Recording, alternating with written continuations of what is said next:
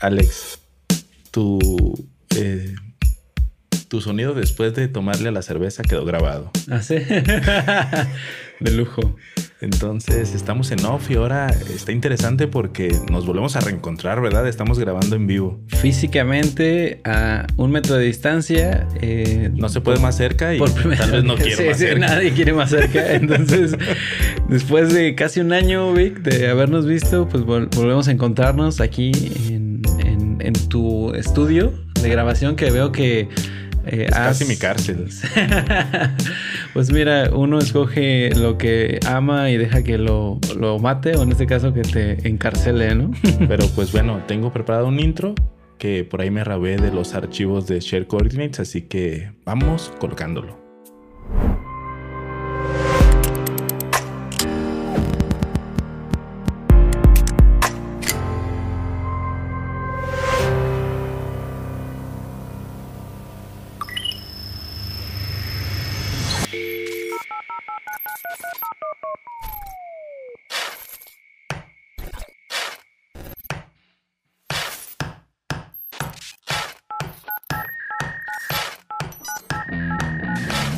Un podcast con una mezcla de ingenio, experiencia e innovación. Un espacio donde la tecnología, el diseño, la arquitectura, ingeniería y construcción son un tema en común. Ideas, conceptos, experiencias, flujos de trabajo, noticias y conocimiento aplicado. Todo en un solo lugar. Coordenadas compartidas. Hola, ¿qué tal, amigos que nos están escuchando y esperemos viendo, ¿verdad, Alex? Ojalá que sí, este, ojalá no se decepcionen. Yo estoy muy feliz de estar aquí, eh, por fin eh, poder verlos cara a cara. Y estamos uniformados, ¿verdad? Tenemos también una gorra así de Share Coordinates. Cortesía de este gran proyecto que, hemos pretendido durante tanto tiempo. Así es, y pues ahora me tocaba iniciar el podcast, así que Alex, empieza. Dame un segundito nada más que hacer esto de. Tulio, estamos al aire. Hola, ¿qué tal? Amigos y amigas, como siempre nos gusta acompañarnos de antemano a toda la banda que nos deja acompañarnos en su casa, en su trabajo, en alguna parte del viaje, en el gimnasio. Quisiera saber que nos escuchen en el gimnasio, pero bueno. Oye, Alex, y pues vamos con las noticias de EIC o de Arquitectura, Ingeniería y Construcción. Y te voy a hablar precisamente de, una casa que construyeron en España, que es la primera fabricada eh, con una impresora 3D, pero la cualidad de esta es que el material ha sido barato. Para fabricar y levantar esta pequeña estructura solo se necesitó una grúa, una impresora 3D para generar las piezas completas y los kilómetros de materiales. ¿Qué materiales son? Los llamados kilómetro cero. Se les llama de esta manera a los elementos que se obtienen de la misma naturaleza y no se necesitan ser transformados como pasa con el cemento, por decir un ejemplo. Me imagino que es similar a, estos muros que también ahorita están muy de moda de, de tierra compactada donde que el mismo material que utilizas para construirlos es producto de la excavación. Así es, Vic. Hay un término que se usa comúnmente aquí es suelo cemento, al que le incorporas un cementante al material que encuentras en sitio y con una proporción normalmente de 1 a 10, nunca falla, 10 a 1, suelo cemento, eh, puedes tener un, mejoramiento del suelo. Obviamente ya le estás incorporando un agente externo. La, la nota está muy interesante porque habla de materiales 0 kilómetros. Los materiales 0 kilómetros quiere decir que al sitio donde vas ocupas los materiales que tienes a tu alrededor. Obviamente esto no es aplicable a todos los lugares, se requieren materiales arcillosos para que al final tengas un ladrillo que realmente pueda soportar cierta capacidad de carga. Obviamente se tienen que hacer estudios, pero en la nota lo que nos dicen es que, en España están inaugurando la primera casa con esa tecnología eh, con kilómetros cero en los materiales. Está interesante porque al final terminas emitiendo menos contaminantes por el traslado de los materiales o por el, o por el, que o por el simple hecho de que estás utilizando material de la zona. Está interesante. Eh, yo no lo había visto y menos aplicado en una impresora 3D, así que está interesante que lleguen a ver la nota y aprendan más a detalle de lo que está sucediendo en este tipo de proyectos. También, Vic, la otra parte es no solo no no trasladas el material, no destruyes un lugar que es como una especie de, banco, los comúnmente llamados en México bancos de suministro de materiales, para llevar eso, extraerlo, explotarlo y llevarlo a distintos puntos de la República, en este caso México. En este ejemplo, lo que se usó fue un material de la región y ese mismo material termina en la región, al final se reincorpora y de algún modo no estás alterando el, sistema, ¿sabes? De algún modo cuando eso dentro de 50 años deje de habitarse, se demuele y lo que, lo que resulta es un material que existía allí desde el inicio, se utilizó de otra manera y se reincorpora naturalmente al ambiente. Digo, esto suena más a, las notas ecológicas que me encantan dar, pero bueno. Oye, pero como tema de diseño también está interesante porque el color va a ser el color del material que estaba ahí en el sitio. Exactamente. Y seguramente vas a tener hasta este tipo como de betas que se vayan dibujando mientras vayas utilizando los diferentes materiales que por ahí vayas agarrando del sitio. Sí, totalmente lleno de posibilidades, así que es una casa de kilómetro cero. Oye, y ahora nos tienes acerca, nos vas a hablar acerca de una casa como un poco más eh, divertida, ¿verdad? Tal vez. Esta se me hizo genial la nota, son casas inflables que son estructuralmente sustentables y también eh, eh, que, que funcionan realmente estructurales. La Startup Automatic Construction con sede en Nueva York afirma haber inventado una nueva tecnología llamada encofrado de fábrica flexible inflable. y FFF por sus siglas en inglés, que utiliza una bomba de aire. Básicamente es, supongo que tú has estado en una fiesta donde no, saben qué hacer con los niños. Pero nunca me dejan subir. Exactamente. Para los adultos esto no funciona, pero todos queremos subirnos al castillo inflable o no sé. En este caso es algo muy similar. Llegan, desenrollan el, inflable, lo inflan con un compresor.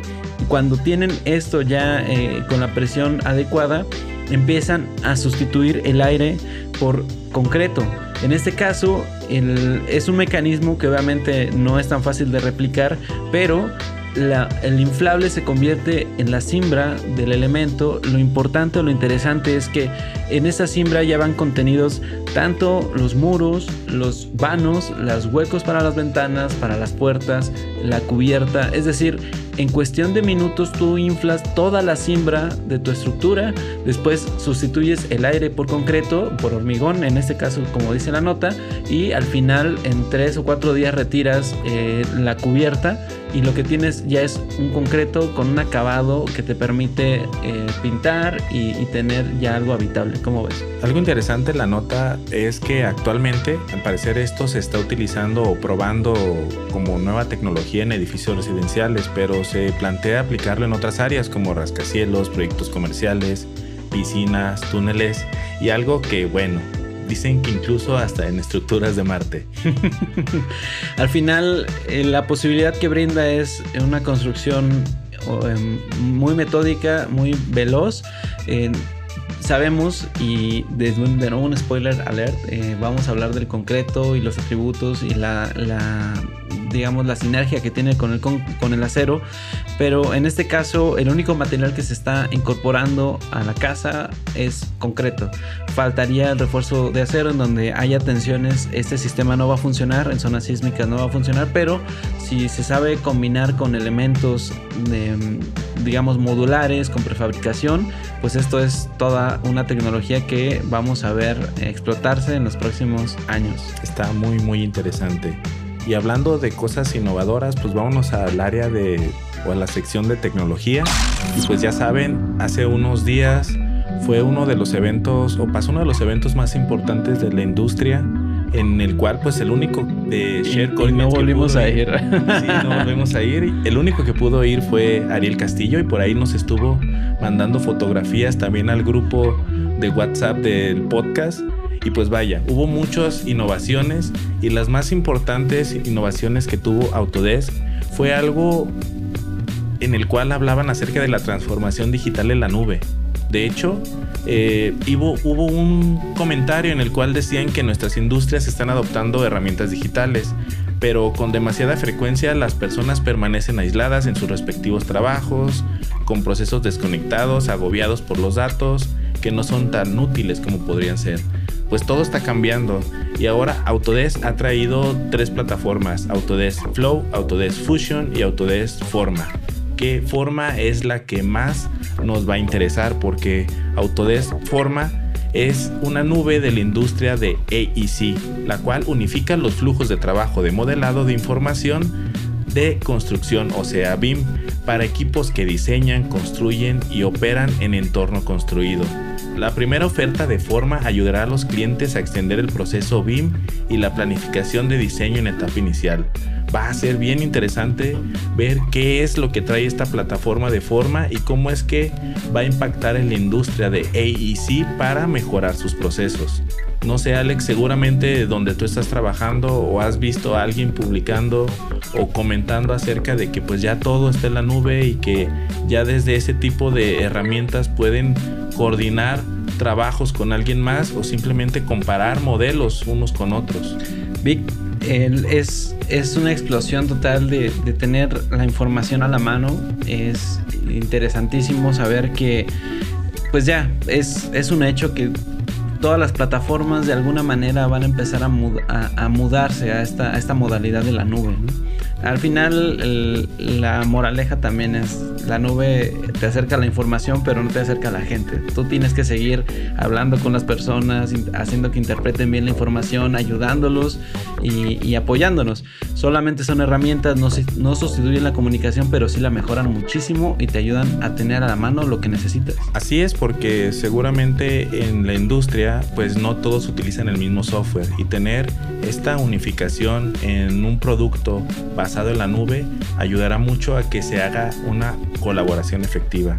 Y bueno, Autodesk trajo otro tipo de innovaciones y otro tipo de colaboraciones que anunció, por ejemplo, una bien importante que a muchos les llamó la atención y más aquellos que se dedican a la visualización arquitectónica y es la colaboración de Autodesk con Epic Games. Y si alguien no sabe qué es Epic Games, seguramente es porque no son gamers. Porque Epic Games es una plataforma en donde se desarrollan videojuegos, ya sea Twinmotion o Unreal Engine. Y el hecho de que haya esta colaboración con Autodesk nos permite que nosotros podamos ver en tiempo real cómo es que un modelo que nosotros podemos tener, por ejemplo, en el video que salió, un modelo que podemos tener en Revit, puede visualizarse de una manera pues un poco muchísimo más realista y con un aspecto muchísimo mejor a otros software. De hecho, platicaba con Alex eh, el tema de que él llega a utilizar Enscape para poder visualizar los modelos tridimensionales que, que le llegan a, a sus manos, pero ahora con con esta colaboración con Epic Games y con Twinmotion, probablemente estos modelos van a tener una representación muchísimo más eh, realista. Así es, Vic. A mí se me, se me puso la piel chinita al ver el video. Al, momento que realiza un cambio en el modelo, el, render o la visualización que tiene el cliente inmediatamente cambia, inmediatamente cambia el entorno y, todo eso eh, te ayuda a... Bueno, también es una herramienta de ventas, pero también supervisualización de todas las posibilidades que tiene tu, tu proyecto. Entonces, definitivamente eh, es una ganancia muy, muy fuerte para la industria. Yo pensaba hace mucho tiempo que la mayoría de nuestras... Eh, las innovaciones que tenemos son provienen de la aeronáutica, la automotriz, eh, inclusive la industria militar, ¿sabes? Pero ahora estamos viendo que todo el impacto, lo, más llamativo, viene ahora de los videojuegos. Estoy, estoy pasmado. Sí, sí, sí. Ya, ya veremos eh, ahora sí cómo va a impactar esto en los bolsillos de las personas que quieren utilizar este tipo de plataformas, porque ya sabemos que el hardware no es nada barato. Y ahora con este tema de que China y Estados Unidos están peleando con temas de tecnología, pues seguramente todos nuestros equipos, todos nuestros hardware que necesitemos para correr este tipo de software, o se van a volver más escasos o más inaccesibles en temas económicos. Pues durante mucho tiempo hemos, digo, esto ya son teorías económicas, pero hemos aprovechado, digamos, el, el, beneficio de la mano de obra barata del mercado asiático. Y de alguna manera lo que está pasando es que el mercado va a estar nivelándose. Hay otros ejemplos muy salidos de este tema, pero por ejemplo los muebles chinos son mucho más baratos que los muebles mexicanos, entonces los trabajadores mexicanos pierden trabajo porque no pueden competir con esos costos. Lo mismo pasa por supuesto en la tecnología.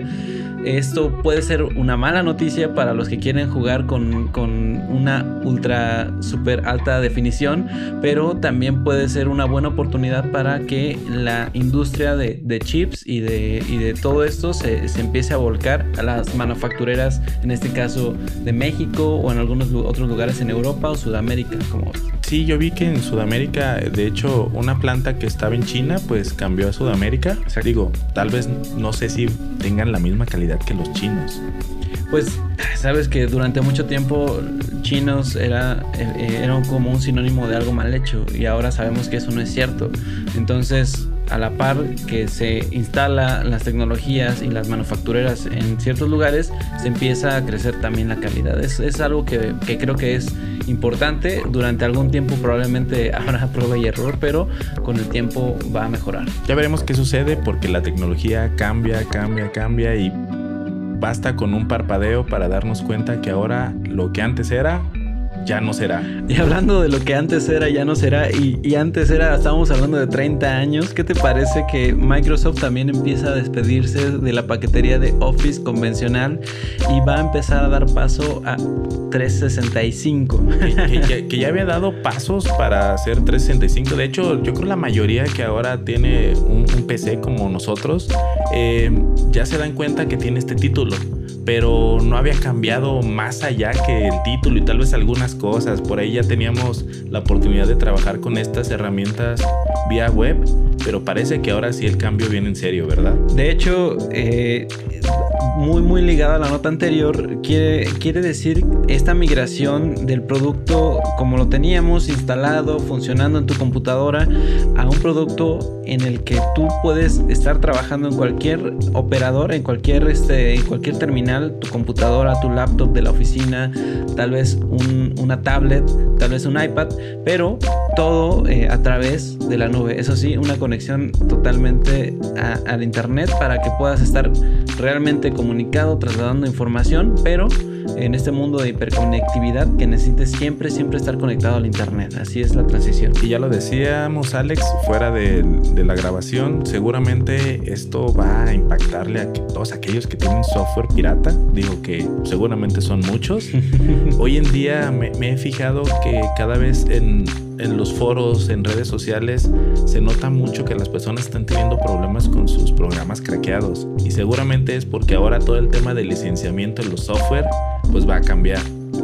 Yo solo espero, Vic, que mis macros de Excel, mis programas este, que a los cuales les he dedicado sangre, sudor y lágrimas y noches de desvelo puedan transferirse a 365 sin problemas. Ese es un tema porque muchos tienen desarrolladas, digo, el uso con ciertas fórmulas o como tú decías, macros y a veces hay alternativas, OpenOffice o, o las mismas de Google, pero no funcionan de la misma manera. No, sobre todo por esta base em, de programación Office tradicional aquí estoy hablando muy muy fuera de mi campo, pero me parece que tiene una base a través de, Visual Basic y, eso te permite una conectividad con todos los software que tienen esa misma base. Eh, probablemente al migrar a la nube también cambie esa base de programación. No sé qué impacto tenga en toda la programación que comúnmente utilizamos, sobre todo yo en Excel. Este podcast se volvió muy tecnológico y ahora vamos a hablar de cambios este, en hardware. Y pasa algo curioso, no hace mucho salieron las nuevas versiones de las tarjetas de video de Nvidia, que ahora estaban por las versiones de las 3000. Había la 3060, 3070, 80, la más cara eran las 3090, que llegaban a tener precios más allá los 30 mil pesos mexicanos. Pero resulta que ahora se dio un paso muy raro. Eh, de hecho, hay salieron muchos videos de youtubers lanzando y mostrando esta nueva tarjeta de video, pero es la 4090. No sé cuánto vaya a costar, seguramente más de 80 mil pesos. Eh, y, quién la vaya a utilizar? Pues esperemos que alguien que esté en la industria y nos llegue a, a mostrar alguno de los proyectos, estos con realidad aumentada o con un fotorrealismo excelente, pero está, va a estar cara. Seguramente Vic va a costar más que un par de caguamas. Tenía un compañero de la universidad que siempre hacía esa, transferencia inmediata de cuánto costaba un libro en caguamas. Para los que no sean mexicanos, las caguamas son cervezas de tamaño familiar, pero bueno, disculpen la introducción. Hablando de este tema de realidad aumentada, Vic, eh, ahorita está eh, el lanzamiento de Apple de los nuevos lentes para realidad aumentada. Estaba viendo las características eh, sobre cómo tienen un poquito más, ampliaron la pantalla y también la cantidad de píxeles que tienen para cada uno de los ojos es, es increíble. Eh, tienen procesadores Snapdragon, en fin, Apple está poniendo de nuevo el pie firme en este tema de realidad aumentada, demostrándonos que no es algo que se vaya a quedar en un intento, sino van a seguir mejorando las tecnologías hasta que eventualmente todos, todos utilicemos de alguna u otra manera, ya sea para trabajo, diversión, entretenimiento, para videollamadas, para platicar con quien quieras, unas gafas de realidad aumentada. Y parece ser una tecnología que no iba a seguir avanzando. Yo recuerdo que las primeras veces que escuché de esto ya como un producto que se supone iba a salir al mercado, eran las Google Glass eh, pero pues creo que no hubo tanto desarrollo. Después hubo por ahí otras, pero necesitaban eh, de la robustez de un, de un equipo de cómputo. Después salieron otras que no, pero pues ahí había noticias que las empresas no iban a seguir desarrollando este tipo de tecnología en este momento porque pues no, no había ahora sí que el mercado para llevarlas. Pero pues si Apple tiene esta intención de llevarlo a cabo, seguramente es porque algo, algo han estudiado y algo en el mercado tienen por ahí visualizado para poder llevar a cabo este tipo de, de innovaciones en sus productos. Vic, yo no he experimentado, de hecho, en, en, la visita que hizo Ariel a Autodesk University, vimos que estuvo durante algunas de las sesiones con lentes o gafas de realidad aumentada o realidad virtual y esperamos saber su, su experiencia que nos la describa. Yo espero... Eh, de verdad poder probar estas gafas de Apple para poder traerles alguna reseña en el futuro. O alguien que nos esté escuchando de nuestros escuchas, valga la redundancia, eh, que nos pueda hacer un comentario en las redes sociales de si ellos han tenido su experiencia con unas gafas de realidad virtual ¿Qué, ¿Qué, tal? ¿Cómo, ¿Cómo lo ven? ¿Si le ven futuro a este tipo de gadgets o no? Solo no se rompan las costillas, de favor. Ah, sí, porque si recuerdan a Eugenio Derbez, pues por ahí sigue todavía con temas de salud, porque pues, se cayó de 10 pisos. Virtualmente. Así es. Muy bien. Y de esta ultra tecnología, de este super avance tecnológico, vamos a pasar a algo muy tradicional. Yo esto lo puse en la nota verde porque, bueno... De hecho, tenías una petición, ¿verdad? Para el editor. Sí, sí. Bueno, antes de esa petición, lo que quiero hacerles es esta reseña que hice al inicio de, de Juanín de 31 minutos y las notas verdes por supuesto que están inspiradas en Juan Carlos Bodoque, el conejo de la nota verde de 31 minutos, que yo creo que muchos de ustedes vieron nada más como para rememorar eso. Eh, ahorita la petición al editor es que ponga esa música de Bob Marley, este reggae, eh, reggae, reggae, reggae jamaicano de, de la mata, porque vamos a hablar de ladrillos de cáñamo, un material sostenible de construcción para las casas del futuro. Vic, en Alemania, se ha inaugurado la primera casa construida de ladrillos de cáñamo. Todos conocemos el cáñamo, hemos hablado de él, o hemos escuchado hablar de él, eh, eh, eh, por diferentes razones. Algunos piensan en fumar, por supuesto, y otros en un aislante sostenible, porque hay muchísimos usos para esta fibra. Pronto podría convertirse en un material de construcción para las casas del futuro. El cáñamo es una planta es la planta de la marihuana, eh, así lo tengo yo entendido, que se utiliza cada vez más en la construcción. Eh, tiene muchísimos aspectos que la posicionan como uno de los materiales del futuro. Creo que en las notas que hemos dado de todos los materiales que se proyectan, no habíamos hablado en específico de este, pero dada la capacidad de crecimiento y la abundancia que existe o, la abundancia de climas en los que puede crecer la planta, es uno de los materiales que se puede regenerar y por lo tanto son eh, eh, ecológicamente sustentables. Y pues bueno, Alemania está explorando, construyendo ladrillos y fabricando casas con materiales que tienen fibras.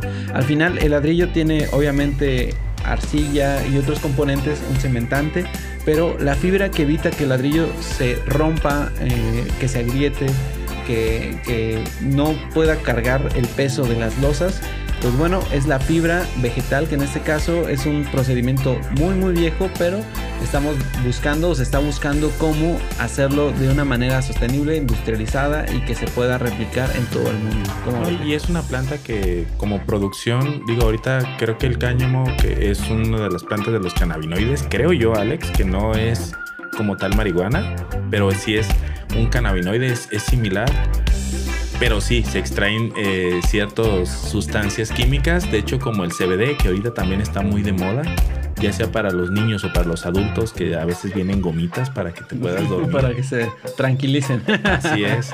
Pero es curioso ver que este tipo de materiales pues también se está utilizando para la construcción.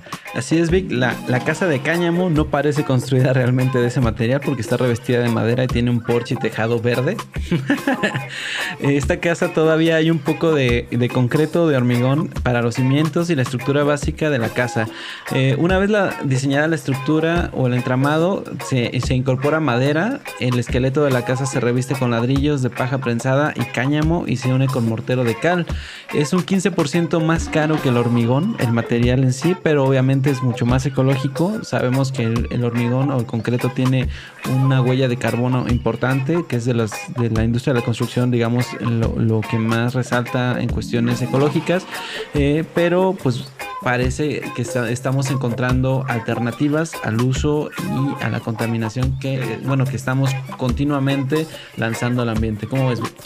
Muy, muy, interesante. Por poco nos quedamos sin nota verde en, este, esta sección, pero pues encontramos salió. y salió, que sí es muy interesante. Y ahora, Alex, ¿qué crees? Nos vamos al bonus. El bonus es algo de lo cual tal vez no estabas eh, tan familiarizado, porque vamos a hablar de un influencer y vamos a hablar de una situación que pasó en, México hace pues ya algunos años, en el 2017, eh, los días 7 y 19 de septiembre, eh, pasó un tema trágico, este, hubo un temblor, un temblor de magnitud de 8.2 y 7.1, este, la escala de Richter se llama, ¿verdad? Así es, Vic. Y pues vaya, a partir de eso, y que curiosamente este año volvió a temblar el mismo día y casi a la misma hora, ¿verdad? Efectivamente. por ahí hay unos datos como de conspiraciones medias este, raras que yo no le creo. Pues es una coincidencia totalmente. Dicen que le ponen mucho presupuesto a los simulacros. Perdón, es una broma que a lo mejor no cae muy bien por las situaciones, pero definitivamente es una coincidencia muy grande. Como ingeniero estructurista, me ha tocado, obviamente, eh, en México, uno de los principales em, elementos contra los que diseñas o para los que diseñas es el sismo. Y la, coincidencia es algo que no puede pasar desapercibida. Eso es lo que hace que los mexicanos seamos tan, tan eh, incisivos en esa parte. Así es, y precisamente hablando de mexicanos, pues resulta que en el 2017 pasó algo. Ha pasado ese temblor y un influencer empezó a hacer tendencia porque empezó a hacer una propuesta en la cual le llamó Love Army México. Él buscaba eh, recaudar fondos para poder ayudar a las personas después de este siniestro. A tal grado que pudo tener empatía con más de 7 mil personas, empresas en 70 países y pudo recaudar la cantidad de 1.3 millones de dólares ya que tenía el dinero, pues no sabía qué hacer. Y por ahí en buscando, investigando, visitó un pueblito llamado Ocuilan y ahí fue a hacer un proyecto, un proyecto de construirles casas a los habitantes que tuvieron daños eh, debido al, al sismo. Pero resulta que se hizo toda una polémica porque al parecer no estaba sucediendo nada. Decían que se estaba robando el dinero. Y hace unos días salió un documental, un documental donde él explica qué fue lo que pasó. Sí. este, donde él explica qué fue lo que pasó con una muy buena producción. Se entiende porque él también produce videos. Lo interesante es ver todo el proceso que se dio con ese dinero. Eh, hay una página, la página se llama Love Army México, donde también se explica quiénes fueron los que participaron en el desarrollo del diseño y de la construcción de esas casas y también lo complicado que fue y por qué tardó tanto tiempo en poder entregar las casas. Básicamente es una justificación, ¿no? De, en qué se usó y, por qué, y cómo se hizo, ¿no? Así es, pero algo importante que era lo que yo y Alex estábamos hablando fuera del podcast es que no supo a lo que se metió. Se metió a construir casas. No, se metió a la industria de la construcción. Sí, sí, sí. Y, y lo decíamos, vaya, sí, personas eh, que tuvieron una formación académica y que tal vez tienen tiempo ya desarrollando construcciones, llegan a tener problemas. ¿Qué sucede con alguien que no tiene ni idea de lo que se tiene que hacer para poder construir, para poder gestionar y desarrollar este tipo de casas que, ojo aquí, fueron 47 viviendas y un centro comunitario?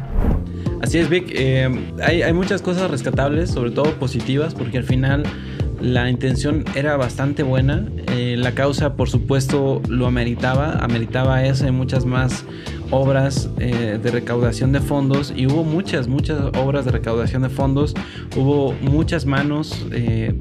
Poniéndose a la, obra, para sacar adelante, para, para hacer que las personas que habían perdido eh, su patrimonio, que estaban en riesgo su patrimonio, que sus vidas estaban en riesgo, eh, pues todas estas personas colaboraron de algún modo para que, para que en general la población pudiera salir de ese mal trago, de ese mal paso. Eh, lo que a mí me, me llama la atención primero es que digo, fuera del documental y de quién lo emite, es esta reseña, esta parte donde a pesar de tener la mejor de las intenciones y de haber recaudado una buena cantidad de fondos, cuando entró y empezó a construir las casas que no, no eran en la Ciudad de México, para aclarar, eran en una zona rural, es en un, en un pueblo eh, las, eh, en las zonas aledañas a la Ciudad de México. Así es. Eh, llevar todo el material, coordinar la construcción, hacer que las cosas funcionaran, que las cosas pasaran, ahí fue otra historia. De, hecho, lo dice en el documental, en la parte que me mostraste, donde increíblemente la parte de, recaudar 1.4 millones de dólares fue lo más fácil de la tarea de, empeñar todo ese dinero en una obra que realmente fuera funcional para la población. Sí, sí, sí. Eh, digo, afortunadamente él tuvo la oportunidad debido a todo lo que ha construido como persona para poder, para poder recaudar ese dinero. Pero vaya, construir no es cosa de juegos. Exactamente. Y, lo deja bien claro en ese documental, donde seguramente no se va a volver a meter, a pesar de tener este buen sabor de boca, al parecer al final, en el documental como lo muestra, no creo que se vuelva a meter en algo así. Y no creo que alguien más lo vuelva a hacer de esa manera. Tal vez va a buscar a los profesionales y aún así, pues podría equivocarse, porque el dinero de recaudado y el dinero, es, ese dinero recaudado va a estar a la vista de todos y seguramente todos van a poder y querer opinar. Así es, Vic. Eh, bueno, para ustedes que nos escuchan y que obviamente se dedican a la industria de la construcción, eh, hay hay como una medallita que tenemos todos porque es una labor de terquedad de tu día a día seguir en esto porque ya digo, si pueden ver el documental está en Prime Video, vas a compartir el link a lo mejor. Sí. Eh, no es una cuestión de buena voluntad, a pesar de que la buena voluntad siempre ayuda, pero después de eso viene todo el trabajo pesado y para eso los profesionistas que, que se dedican a esta industria, pues definitivamente todos, todos nuestros respetos para ustedes que todos los días van. Y había, un, dicho muy bueno que me dijo una vez un militar acerca de los ingenieros civiles, pero creo que aplica a todos los profesionistas. Es valor, esfuerzo y sacrificio hasta terminar el edificio. Oye, está buena esa, ¿eh? bueno, este, vean el documental, vean los links que les estamos dejando en las notas y... Alex, pues gracias por, venir el día de hoy a, mi casa que nunca habías venido. Nunca. Para todos aquellos que en algún momento pues quieran grabar, quieran poner un comentario, pues aquí es, aquí es su casa. Exactamente, está muy acogedor el espacio y hay un, un, un buen trabajo de por medio para lograr un buen podcast. Así es. Y pues vaya, por último, terminaré diciendo que si tienen algún comentario del podcast, bien lo pueden hacer al correo que es hola.sharecoordinates.com. Además de tener la posibilidad de enviar un mensaje de voz al WhatsApp del podcast más 1-619-535-6032. Y Alex, de nuevo, pues gracias por estar aquí. Vamos a chocarlas. que suene, que suene. Para todos aquellos que nos escucharon y se quedaron al final, muchísimas gracias. Y somos sus, sus fieles podcasteros. Gracias. Así es, y recuerden que hay video si tienen ganas de vernos. Por primera vez. Salud. Salud.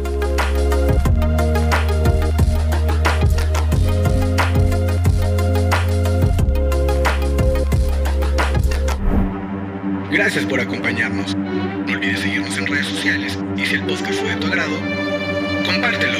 Esto fue Share Coordinate.